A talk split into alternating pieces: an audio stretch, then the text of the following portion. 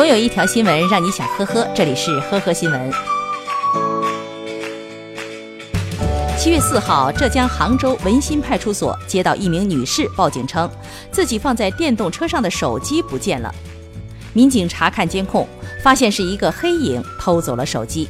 然而，就在当天下午，一个名叫小山的男子赶到派出所，称自己捡到一部手机，还请警方帮助寻找失主。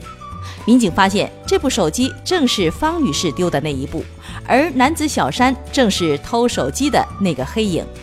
原来，小山得手以后，没想到警察居然这么快就到小区里来调查了。做贼心虚的他，就想在警察查到自己之前将手机还回去，还自作聪明地编了一个捡手机的谎话。目前，小山因为涉嫌盗窃，已经被警方依法刑事拘留。七月八号，在广东东莞的一家加油站的便利店里，一名男子手持剪刀，声称要打劫，但是他又主动要求店员报警，之后还放下剪刀，留在原地等民警来抓他。经查，男子因为故意伤害被判刑半年，因为吸毒被强制戒毒两年。由于父母双亡，又没有人陪伴，他感到非常的抑郁，经常喝酒。最后竟然产生了去牢房戒酒的想法，于是跑到加油站假装打劫，等警察来抓。最终，男子被行政拘留十日。最近，浙江台州警方接到一名女子的电话，对方竟然称要点外卖，还要一双筷子和一个鸡蛋。电话里女子的语气有点慌张，而且不断的重复。接线员判断她可能身处危险。后来，女子把所在的位置报给了警方。十分钟以后，民警赶到，女子获救。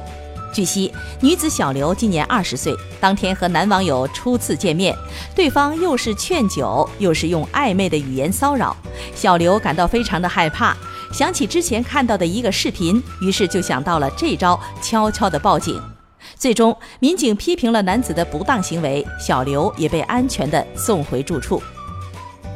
今年一月，黑龙江绥芬河男子徐某在歌厅和他人发生口角，进而升级到肢体冲突。打人后，他一直在逃。七月十号下午，他被警方抓获。然而，当民警准备将做完笔录的徐某送往拘留所的时候，徐某的一位朋友突然前来看望。